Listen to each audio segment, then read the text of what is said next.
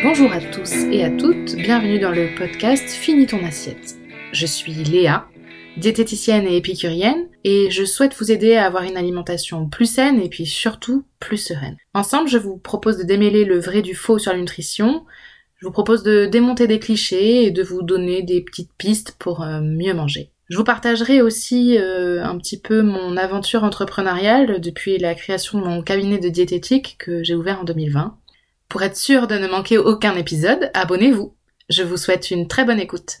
Bonjour à tous et bienvenue dans ce nouvel épisode de Fini ton assiette, le podcast. Aujourd'hui, je vais euh, aborder un cliché selon lequel la chirurgie bariatrique autrement appelée euh, la chirurgie de l'obésité, serait une solution miraculeuse. Euh, depuis quelques années, on en parle de plus en plus, on parle de plus en plus de la chirurgie bariatrique, de la chirurgie de l'obésité.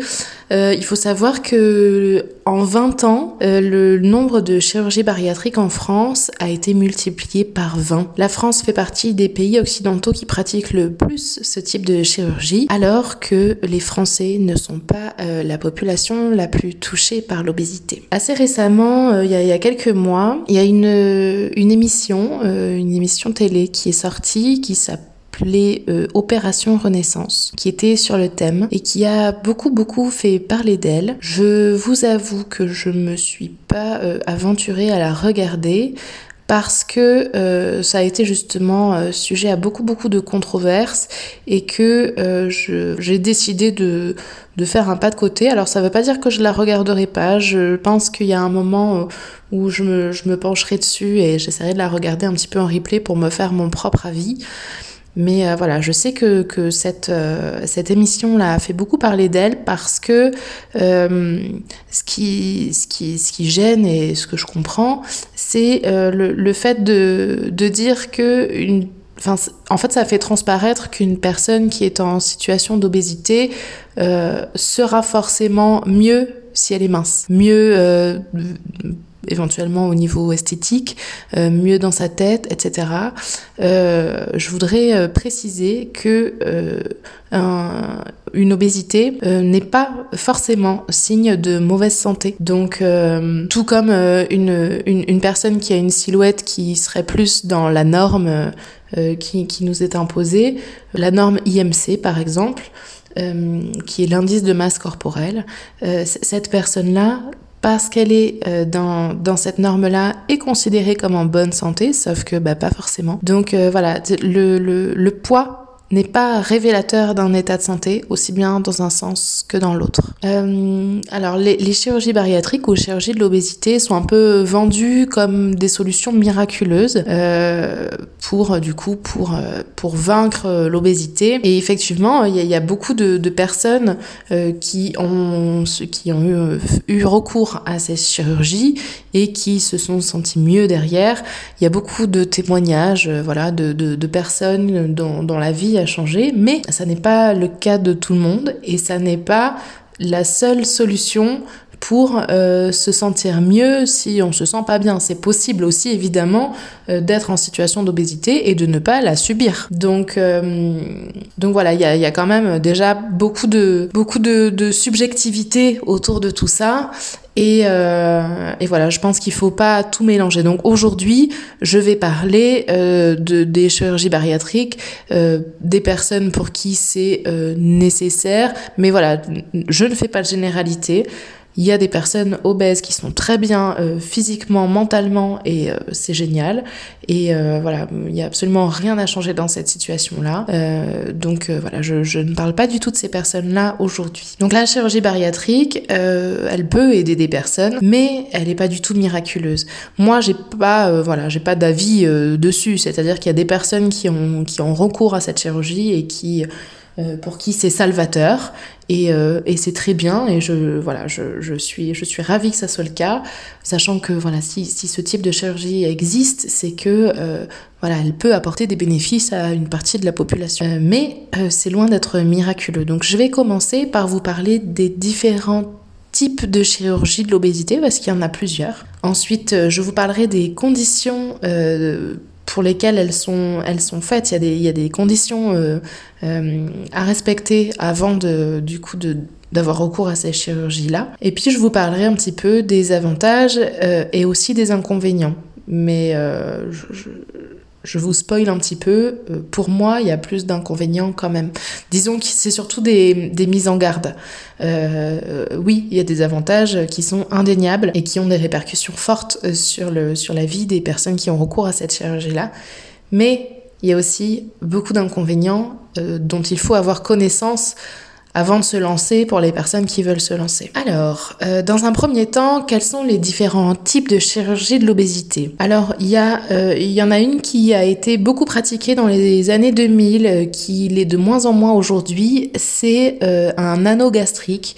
En fait, c'est un anneau en silicone qui entoure l'estomac pour euh, restreindre le passage des aliments. Euh, il y a eu, il y a eu voilà beaucoup de, personnes qui ont été en difficulté. Euh, je, moi, je, moi-même dans, dans mon entourage, je connais une personne qui a eu recours à cette chirurgie-là, sauf que l'anneau était tellement serré que elle a été obligée de se faire opérer une seconde fois pour changer l'anneau parce que l'anneau était tellement serré que même avaler sa salive, c'était compliqué. Voilà donc dans tous les cas, quel que soit le, type de chirurgie, il ne faut pas oublier que c'est une intervention médicale et que euh, elle a des, répercussions. Il y a des risques, toujours. Il y a toujours des risques. Un autre type de, chirurgie, c'est euh, le bypass. Alors le bypass, euh, elle, est, elle a été assez, assez répandue ces, ces dernières années. C'est pas forcément celle qui est la plus en vogue aujourd'hui. Alors, le bypass, c'est une réduction de l'estomac et euh, c'est aussi un, court-circuit, c'est-à-dire euh, euh, en fait on fait un lien direct entre l'estomac qui est donc rétréci et les intestins. L'objectif, c'est de faire en sorte que le signal de rassasiement donné par la présence des, des nutriments dans les intestins arrive plus vite et du coup que les personnes se, rendent, se, se, se sentent rassasiées plus vite.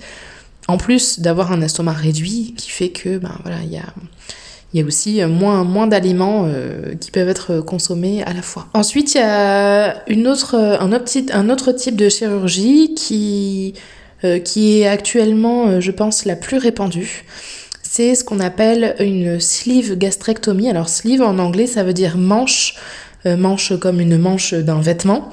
Euh, en fait, l'objectif ici, c'est de réduire l'estomac euh, de deux tiers environ. Euh, donc, du coup, on se retrouve pas avec une poche, mais avec un, tube, donc une manche. Voilà, c'est de là dont vient le, nom. Et, et, dans ces deux tiers qui sont retirés, il y a la partie de l'estomac qui sécrète la gréline est une hormone qui stimule l'appétit. Donc en fait l'objectif c'est de réduire en fait cette stimulation de l'appétit. Le deuxième point que je voulais aborder c'est euh, les, conditions à respecter pour, euh, pour euh, avoir recours à ces, ce type de, de chirurgie là. En fait, il y a beaucoup de conditions qui sont, voilà, qui sont assez précises et qui ont été préconisées par la haute autorité de santé. Euh, bah, tout simplement parce que, parce que évidemment ça reste une chirurgie et qu'il y a, y a beaucoup de risques. Donc euh, pour éviter les risques euh, aussi bien pendant l'opération que pendant la phase de, de, de, changement qui intervient après, il y a toute une panoplie de, de règles à respecter. Alors d'abord, il y a un, un suivi pluridisciplinaire de plusieurs mois. C'est-à-dire que ça, c'est en amont de la chirurgie. Il faut, euh, il faut qu'il y ait des différents professionnels de santé qui accompagnent la personne pour, euh, voilà, pour déterminer euh, que, que tout, tout est en ordre et que, que voilà, toutes les conditions sont respectées.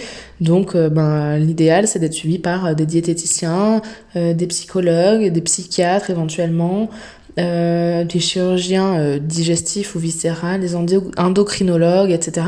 Ça permet de faire un point global sur la santé physique et mentale de la personne pour euh, voilà, déterminer si elle est apte ou pas à avoir recours à ce type de chirurgie. Il faut savoir que la chirurgie ne peut pas venir en première intention. il doit y avoir la preuve de la non-efficacité à long terme, en tout cas, d'une perte de poids accompagnée par un professionnel de santé. C'est-à-dire que la personne doit pouvoir prouver qu'elle a été voir euh, un, diététicien, une diététicienne ou un médecin nutritionniste et que ça n'a pas eu de résultat satisfaisant à long terme. Alors du coup, bon, c'est un petit peu c'est un petit peu euh, comment dire c'est un petit peu subjectif parce que bah, tout dépend de la personne qu'on a vue il y a des personnes qui des professionnels de santé qui préconisent euh, du coup des, des régimes restrictifs sauf que ben de plus en plus de, d'études scientifiques montrent que les régimes restrictifs ne fonctionnent pas à long terme mais aujourd'hui de plus en plus et je pense que ça sera l'objet d'un d'un épisode de podcast, il y a euh, toute une dynamique euh, qui est en train de changer autour de la nutrition parce que justement il y a beaucoup de preuves qui ont montré que les régimes restrictifs ne fonctionnaient pas à long terme. Donc euh, voilà, il y a tout un mouvement qui est en train de se mettre en place sur des, des, approches nutritionnelles qui sont beaucoup moins restrictives et qui du coup sont beaucoup plus efficaces à long terme. Donc, euh, avec un peu de chance, on va pouvoir euh, faire euh, réduire, en diffusant ce discours-là, on va pouvoir faire réduire un petit peu le, le, le recours aux chirurgies bariatriques et ça serait un grand pas en avant. Ensuite, les, les patients qui veulent du coup se, se, faire opérer pour voilà ce type de chirurgie ne doivent pas présenter de troubles du comportement alimentaire. C'est une contre-indication, c'est-à-dire que quelqu'un qui aurait, euh, qui, serait dans une situation euh, euh, d'obésité parce qu'elle a des troubles du comportement alimentaire, le fait de réduire l'estomac ou de réduire les apports ne va pas régler ce problème de comportement alimentaire. Donc normalement, je dis bien normalement, c'est interdit d'opérer des personnes qui sont sujettes aux troubles du comportement alimentaire tant que voilà tant que c'est pas euh, régulé. Il y a des personnes qui ont subi euh, qui ont été victimes euh, de, de, ces troubles là mais qui aujourd'hui enfin enfin après quelques années en tout cas ont pu réguler un petit peu ces troubles là et du coup elles peuvent potentiellement être être considérées comme aptes à, cette, à cette, ce type de chirurgie. Mais il faut vraiment, voilà, j'insiste beaucoup là-dessus parce que J'y reviendrai plus tard, mais ça a des, des conséquences sur le post-opératoire. Il faut évidemment que euh, les personnes n'aient pas de, contre-indication à la chirurgie ou à l'anesthésie. Il y a des personnes qui ont une situation sanitaire qui ne leur, euh, qui ne les, les, les, autorise pas, on va dire, à euh, à, avoir à subir une, une chirurgie ou une, anesthésie. Il faut aussi que euh, la personne ne présente pas d'addiction, que ça soit à l'alcool ou à des substances psychoactives. Encore une fois, parce que ça peut avoir des répercussions sur le post-opératoire. Il faut pas non plus euh, présenter de troubles cognitifs ou mentaux sévères. Voilà, il faut que la personne soit en pleine capacité euh, mentale de ses actions. Et puis, euh, il faut avoir la possibilité de s'engager dans un suivi médicalisé à long terme derrière. Il faut pas présenter une maladie qui met en jeu le pronostic vital du patient à court ou à moyen terme. Voilà, donc tout ça pour dire qu'il y a beaucoup de, de conditions et c'est pas pour rien. Voilà, donc il y a beaucoup de conditions à respecter. Il y a, en termes de, de poids, c'est pareil, il y a des, une norme. Enfin, une norme, oui, il y a des, des, conditions euh, à respecter. Au niveau de l'IMC, alors l'IMC, je vous en parle un petit peu plus, je vous explique un poil ce que c'est, mais on en reparlera. L'IMC, c'est l'indice de masse corporelle, c'est donc un calcul qui est basé sur euh, le, le rapport entre le poids et la taille. Euh, en gros, voilà, ça, ça, ça, fonctionne sur une échelle. Qui en fait la norme c'est d'être euh, entre 18 si je dis pas de bêtises 18 et 25 à partir de 25 on est considéré comme en obésité en surpoids pardon. À partir de 30 après c'est des tranches de 5 en 5 à partir de 30 on est considéré comme obèse grade 1 à partir de 35 obèse grade 2 et à partir de 40 obèse grade 3 qu'on appelait anciennement euh, obésité morbide, mais euh, voilà, les termes ont un petit peu changé. Et en dessous de 18, ben, on est considéré comme en insuffisance pondérale. Donc euh, voilà, la norme, c'est d'être entre, entre l'insuffisance pondérale et le surpoids.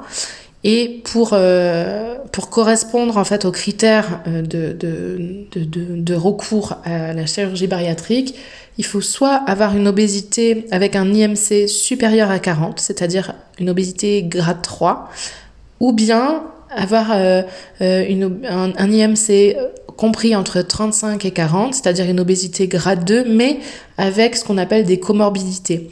Qui peuvent être régulées par cette chirurgie, c'est-à-dire des pathologies qui sont causées ou accentuées par l'excès de poids. Euh, donc, par exemple, ça peut être euh, l'apnée du sommeil, ou ça peut être euh, l'hypertension artérielle, ça peut être le diabète de type 2, ça peut être des pathologies du foie comme une stéatohépatique non alcoolique. voilà, donc il y, a, y a, plein, de, plein de, de, pathologies comme ça qui peuvent être régulées ou en tout cas atténuées par une perte de poids. Donc, ils considèrent que ça fait voilà, ça, ça, peut être un critère supplémentaire en plus d'une obésité grade 2 minimum pour euh, avoir recours à la chirurgie. Alors, il y a, vraiment beaucoup de critères et c'est pas pour rien. Et pour autant, j'ai là du coup pour, pour faire cet épisode, j'ai fait quelques recherches et j'en avais déjà entendu parler, mais je voulais, euh, je voulais vérifier. Il y a des dérives. Il y a beaucoup de dérives, il y a des contournements, en fait, de, de ces règles-là qui sont, euh, qui sont franchement préjudiciables pour les patients, évidemment. Autour de moi, j'ai pu observer qu'il y a des, des, médecins, par exemple, qui vont, qui vont peut-être euh, pousser les patients à prendre davantage de poids pour, euh, pour rentrer dans le cadre, alors que bah, à la base, il, le, patient ne, voilà, ne, regroupe pas les, critères qui, qui permettent euh, l'accès à cette chirurgie-là. Et euh, bon, bah, du coup, euh, question d'éthique, qu'est-ce qui est le mieux? Est-ce que le mieux, c'est d'être dans, dans un, un, un IMC qui, qui serait du coup en deçà de, de, des caractéristiques requises pour avoir recours à cette chirurgie ou augmenter finalement les risques pour pouvoir avoir recours à la chirurgie, bon, c'est voilà, Là, c'est vraiment à questionner. Et euh, moi, ce que j'ai pu observer, c'est qu'il y a des... Toutes les règles ne sont pas toujours respectées. Alors, c'est très clairement une question d'éthique, hein, euh, de la part des professionnels, j'entends, parce que bah, les patients... Euh, c'est vrai que c'est un, un, parcours qui est long, qui, qui, coûte beaucoup d'énergie. et puis des fois, bah, quand, quand les parents, les patients pardon, sont décidés, bah, c'est difficile de se dire mais il faut attendre six mois, un an. Voilà, des fois c'est un peu compliqué et, je voilà, il, me semble normal en fait pour les patients de, de, chercher à aller plus vite. Et pour autant, il y a des voilà, il y a des professionnels qui, qui, qui ont une éthique qui, qui n'est pas euh, celle que moi je défends. Euh, après voilà, chacun ses chacun ses limites. Mais euh, je sais qu'il y a des, des, professionnels qui vont... En fait, j'avais, j'avais, j'avais assisté à un une espèce de débat en fait sur un groupe Facebook de diététiciennes auquel j'appartiens où une diététicienne exposait une situation qu'elle avait vécue et elle disait qu'elle savait pas exactement comment réagir. En fait, elle s'est retrouvée confrontée à un patient euh, qui est venu pour une consultation qu'elle n'a vu qu'une seule et unique fois qui euh, lui a dit en fait je viens pour que vous me fassiez une attestation comme quoi vous m'avez fait un suivi pendant six mois euh, mais que ça n'a pas été efficace. Donc en fait, ça serait pour correspondre à un des critères qui est de prouver que euh, voilà, la, personne a fait euh, euh, un travail sur, son alimentation qui ne lui a pas permis une perte de poids suffisante, à long terme en tout cas, avant d'avoir recours à la chirurgie.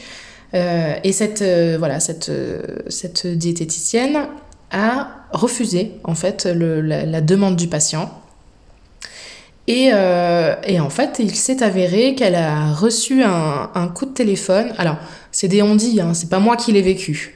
Donc euh, voilà, je, je, parle de cette situation-là, mais je n'ai pas de preuves. En l'occurrence, ça, ça m'a pas étonné. C'est vraiment un témoignage que j'ai que j'ai que j'ai lu et que j'ai euh, dont j'ai entendu parler à plusieurs reprises. Et en fait, donc cette diététicienne qui avait refusé la demande de ce patient a reçu un coup de fil du chirurgien qui lui a euh, expressément imposé de faire ce, ce, document, en fait, de, de, faire ce faux, ce faux papier, cette fausse attestation. Et donc, euh, bon, elle, euh, elle s'est retrouvée un petit peu, un petit peu prise, prise au piège et je ne sais plus si elle l'a fait ou pas, il semble qu'elle l'avait du coup décidé de le faire par, par la pression en fait qui lui avait été imposée par le, par le, le chirurgien. Et en fait, donc voilà, elle, parlait de, cette situation-là sur le, groupe Facebook. Et il y a plusieurs diététiciennes qui, disaient qu'elles avaient vécu la même chose. Voilà, donc c'est vraiment des contournements qui, euh, à mon sens, euh, sont graves. Parce que euh, bah, où est l'éthique C'est-à-dire que si s'il y a autant de, contraintes et de règles à respecter pour le patient, c'est pas pour rien en fait, c'est une chirurgie, ça a un impact énorme sur la vie du patient et, et, et voilà, il y a des risques, il y a des risques importants pendant l'opération, après l'opération. Donc c'est vraiment pas négligeable. Si, si les, contraintes ont été imposées comme ça par le, la haute autorité de santé, c'est pas pour rien. En l'occurrence, par rapport à ces dérives, la, haute autorité de santé a publié des chiffres euh, dans un de ses rapports. Elle dit que euh, 3 patients sur 10, c'est-à-dire 30% des patients, n'ont pas fait ce suivi préopératoire parce que ben, sous multiples formes, ces règles ont été contournées. Euh, soit par euh, le, patient qui, voilà, qui, cherche à faire en sorte que ça aille plus vite, et, ça, s'entend en soi, mais, euh, mais je pense que le, rôle des professionnels, c'est de leur expliquer pourquoi ça prend autant de temps, de les mettre en garde contre, contre les risques. Et, voilà, et c'est un petit peu ce que j'essaye de faire aujourd'hui. Ça me semble vraiment important. Et puis voilà, sinon les règles sont contournées par des, des chirurgiens qui sont pas très regardants et qui n'ont pas forcément une éthique, euh, une éthique professionnelle euh, placée euh, correctement, à mon sens. Hein. Après, voilà, c'est vraiment ma vision des choses, c'est très, c'est très personnel, mais voilà. Donc il n'y a pas de, de, de statistiques très précises, évidemment, il n'y a pas de preuves, mais il y a des patients qui témoignent. Il y a beaucoup de patients qui disent à quel point j'ai eu recours à la chirurgie bariatrique et pour autant j'ai pas suivi le, le protocole préopératoire.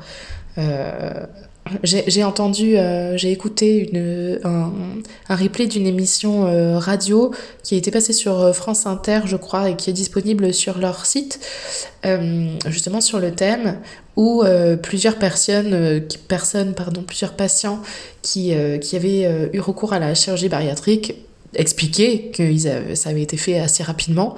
Alors il y en a qui étaient très contents en disant bah oui mais euh, bon euh, les protocoles sont trop longs et c'est euh, voilà ça, ça, nécessite beaucoup trop d'énergie et moi j'étais décidée je voulais y aller.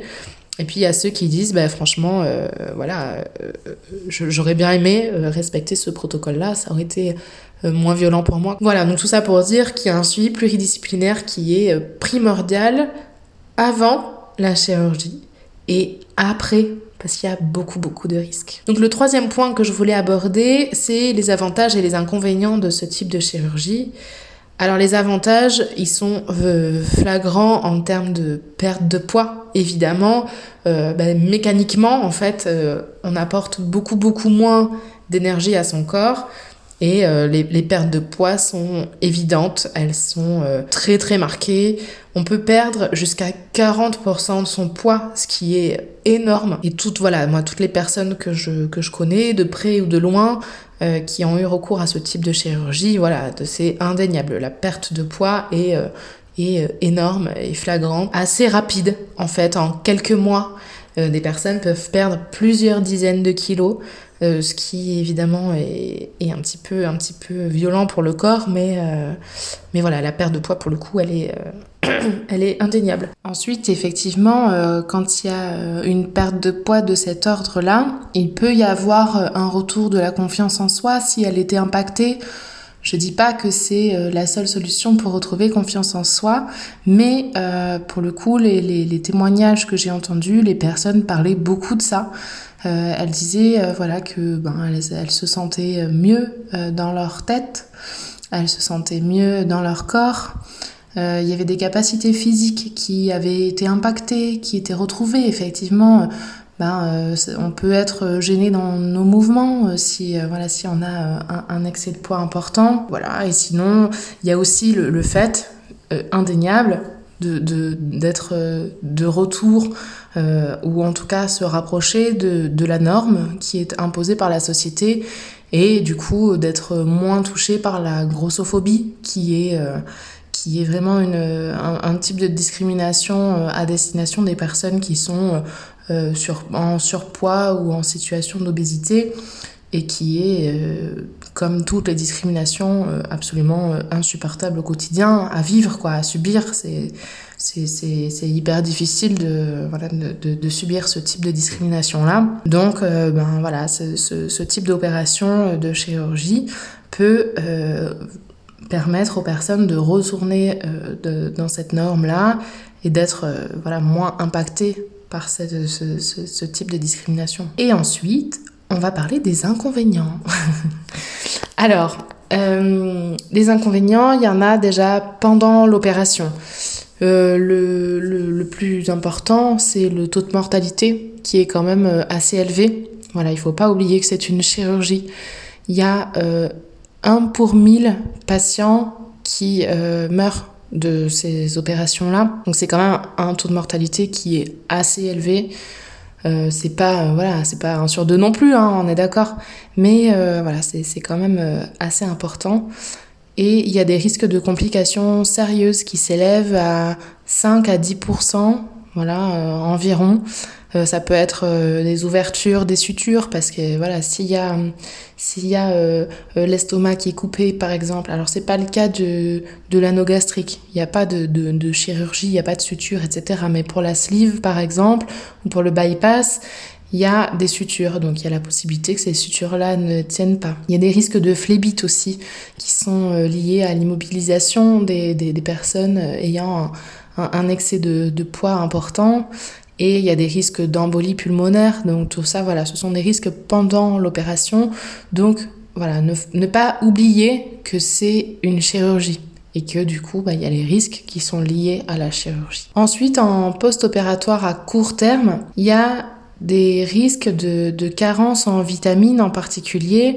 Euh, alors il faut savoir que la majorité des vitamines, elles sont euh, absorbées au niveau des intestins, au début des intestins.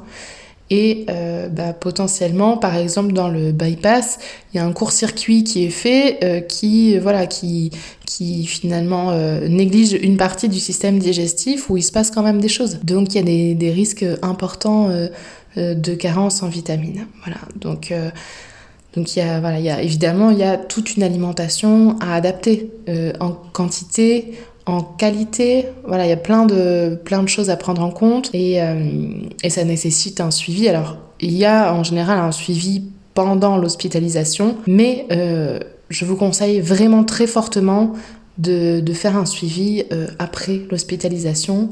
Normalement, encore une fois, je dis bien normalement, le, il y a un suivi diététique, psychologique, un suivi pluridisciplinaire à vie derrière. Et c'est vraiment euh, quelque chose que je conseille. Vous allez voir, je vais vous expliquer un petit peu plus en détail, mais, il y a vraiment euh, beaucoup de risques en post-opératoire. Donc à court terme, il y a ce risque de carence. Euh, il y a une fatigue qui est très très prononcée, en particulier les premiers mois, parce que bah parce qu'il y a un déficit énergétique qui est très très important. C'est-à-dire que le corps, quand voilà, quand il, il fait, enfin, il, il, a besoin euh, d'énergie pour vivre, hein, ça je le dis, je le redis, je le re-redis.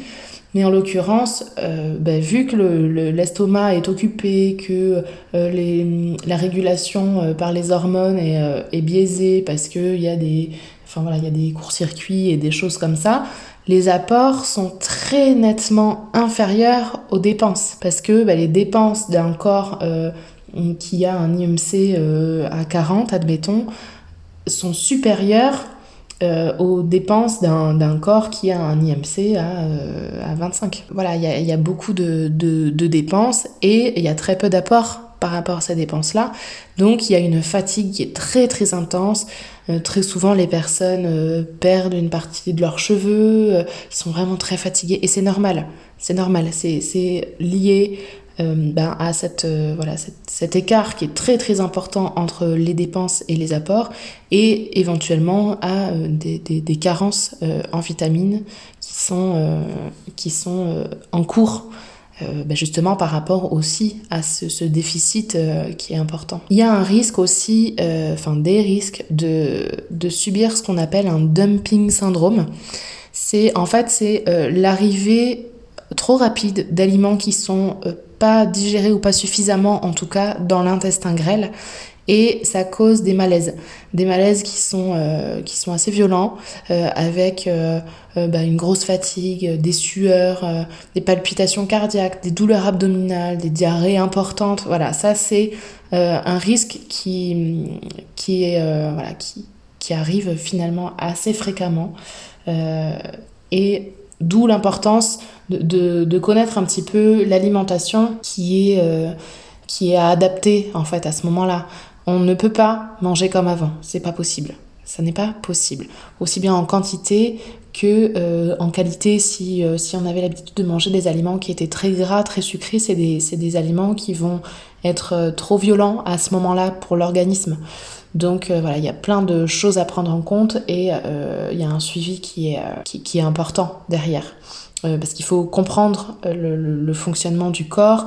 Voilà, il y a la chirurgie, mais il y a aussi les impacts que ça a sur le, sur le corps, sur l'organisme, euh, sur le psychisme de la personne. Donc il y a beaucoup beaucoup de, choses à prendre en compte et, et, bien souvent en fait les personnes qui sont opérées très rapidement après l'hospitalisation, elles sont un petit peu livrées à elles-mêmes et bah, c'est très compliqué à gérer. Voilà, donc si, si jamais vous avez, vous subissez euh, là bientôt ou vous avez déjà subi une, chirurgie bariatrique, je vous conseille très fortement de vous faire accompagner par la suite sur le long terme. Pas juste euh, le temps de perdre votre poids, même après. Parce que euh, donc les complications euh, potentielles à long terme. Alors déjà, le mode de vie est perturbé à jamais. Donc, comme je vous le disais, les, les repas sont euh, vraiment, enfin, c'est pas du tout le même fonctionnement. Dans la, voilà, la plupart des, des chirurgies, l'estomac est très nettement réduit, ce qui fait qu'on ne peut pas manger en grosse quantité. C'est pas possible. Le corps n'accepte pas du tout euh, des quantités importantes. Donc bah, ça peut provoquer euh, bah, soit un dumping syndrome, soit euh, vraiment voilà, des vomissements, etc. Parce que le, le, le corps ne, ne, peut pas accepter un repas en quantité trop importante pour, pour ce qu'il est capable de recevoir. Donc il faut faire ce qu'on appelle un fractionnement des repas. Donc il faut mieux, il faut manger des petites quantités souvent dans la journée. Donc ça a forcément un impact euh, sur, euh, sur le métabolisme, sur, euh, sur la vie sociale, sur plein de choses. Et il y a une fragilité métabolique aussi, à jamais, après ce type d'opération. Le corps est plus fragile, les mécanismes sont différents, ils sont un peu altérés et évidemment ça a des répercussions sur le, sur le, sur le fonctionnement du corps et du coup, bah, pas uniquement en interne, aussi en externe. Il y a des risques psychologiques qui sont très importants, d'où la nécessité de vous faire accompagner, absolument, par des psychologues sur le long terme. L'image de la personne change énormément, donc ça a un impact sur toute la vie. Ça a un impact sur la vie sociale, ça a un impact sur la vie de couple, ça a un impact sur la vie de famille, ça a un impact sur euh, la, oui, la, manière dont la personne se perçoit. Euh, voilà, il y a plein plein de choses et, euh, et voilà, selon moi, c'est vraiment très important de de, voilà d'accepter d'être accompagné pour tout ça. Et euh, il y a un risque aussi important qui est à prendre en compte et c'est une des raisons pour lesquelles je dis que ce type de chirurgie n'est pas miraculeuse, c'est qu'il y a une reprise de poids très fréquente aux alentours de 15% des patients euh, 2 à 5 ans après l'opération. C'est-à-dire que en général, il y a une perte de poids qui est euh, indéniable entre euh, le, bah, depuis l'opération, hein, immédiatement après l'opération, il y a une perte de poids, ça c'est sûr. Et sur, euh, elle se fait en moyenne sur 2 ans environ. Et après, bah après, bah, si, si le, le suivi préopératoire n'a pas été fait, eh ben, il y a euh, les problèmes euh, qui, qui, vont revenir, les problèmes qui n'ont pas été réglés, d'où l'importance de ne pas avoir de troubles du comportement alimentaire avant de se faire opérer. Parce que si les troubles du comportement alimentaire ne sont pas régulés avant l'opération, ils vont réapparaître après l'opération. Et euh, donc voilà, ça, ça c'est une cause qui peut faire partie, qui peut faire reprendre du poids au patient. Euh, il peut aussi y avoir des problèmes mécaniques, comme euh, un problème de, de, serrage de l'anneau par exemple, donc l'anneau qui se dessert et du coup ben, l'estomac qui accepte plus d'aliments et, et puis ben, on, a tendance à, le remplir parfois un peu trop et potentiellement on peut reprendre du poids comme ça. Il y a même des, des, personnes qui subissent des chirurgies bariatriques plusieurs fois dans leur vie. Donc euh, tout ça pour dire que ça n'est pas du tout une solution miracle. Ça peut être une solution, mais euh, il y a vraiment beaucoup de précautions à prendre avant l'opération et après l'opération. Il y a un, suivi euh, pluridisciplinaire qui, pour moi, est essentiel pour pour la réussite finalement de, du traitement. Donc je rappelle que l'obésité est multifactorielle, c'est-à-dire qu'elle a plein de causes différentes. Ça peut être, effectivement, ça peut être des causes alimentaires, ça peut être un problème de sédentarité, mais ça peut aussi être euh, des traitements médicamenteux qui font prendre du poids, ça peut être des troubles psychologiques, ça peut être des pathologies hormonales, ça peut être des troubles du sommeil, ça peut être un stress trop important, ça peut être un déséquilibre du microbiote, ça peut être euh, un, problème génétique, ça peut venir aussi d'une situation économique et ou sociale, ça peut venir de l'impact des marketing alimentaires, des publicités sur, notre, euh, sur nos, choix alimentaires. Voilà. Donc, euh, ça n'est pas l'obésité, elle est souvent pointée du doigt. on a tendance à, dire que bah, la personne obèse, elle a un mauvais comportement, mais pas toujours. Voilà. C'est pour ça que voilà, j'essaye de, de, parler un petit peu de tout ça et euh, essayer, enfin voilà, si, jamais vous avez un regard un petit peu, un petit peu restreint sur l'obésité et que vous pensez que, euh, que, l'obésité est due uniquement à des problèmes euh, de, de, comportement des personnes qui sont atteintes d'obésité, essayez d'élargir un petit peu votre vision des choses et, et voilà, de vous rendre compte que, que ça n'est pas seulement ça et que les personnes qui sont atteintes d'obésité ne sont pour la plupart pas fautives de cet état. Donc, euh, donc voilà, donc euh, tout ça pour dire que euh, les modifications physiologiques au niveau de l'estomac et de la digestion, ça a un impact à court terme, ça c'est sûr, mais ça n'est pas une solution complète. Donc les, personnes qui, sont opérées par ce type de chirurgie, la chirurgie bariatrique, chirurgie de l'obésité, doivent traiter aussi les autres causes potentielles de la prise de poids. Voilà, donc c'est une solution, mais elle est incomplète. Voilà, donc j'espère euh, que cet épisode vous a plu, qu'il vous a appris des choses. Je vous avoue que je suis assez contente de l'avoir fait. C'est un sujet qui me tient à cœur parce que euh, parce que voilà, je, je, pense que c'est très important euh, qu'il y ait une mise en garde. Je trouve qu'elle est insuffisante sur ce type de chirurgie. Ne pas oublier que c'est euh, un acte chirurgical que du coup ça a des conséquences. Et surtout, ne pas négliger les suivis avant et après l'opération. C'est indispensable selon moi. Voilà, donc bah, n'hésitez pas euh, à me faire un retour si, vous le souhaitez, euh, me partager votre expérience si vous avez, vous-même subi une, chirurgie bariatrique ou, euh, ou si vous l'envisagez, enfin voilà, si, si vous voulez qu'on en discute, euh, c'est avec grand plaisir. N'hésitez pas à, venir me trouver euh, sur les réseaux ou, ou par mail. C'est un petit peu comme vous voulez, mais je serai ravie d'échanger à ce sujet. Voilà, donc je vous embrasse, je vous souhaite une bonne semaine et on se retrouve la semaine prochaine pour un nouvel épisode. À bientôt. Merci beaucoup d'avoir écouté Fini ton assiette. Si vous vous posez des questions sur l'alimentation, vous pouvez me les envoyer sur finitonassiette.podcast@gmail.com. Si vous voulez échanger sur l'épisode, vous pouvez me trouver sur ma page Instagram léavillard.diète. Euh, si ce podcast vous plaît, vous pouvez le partager pour m'aider à le faire connaître en mettant 5 étoiles sur Apple Podcast. En attendant, je vous embrasse bien fort et prenez soin de vous.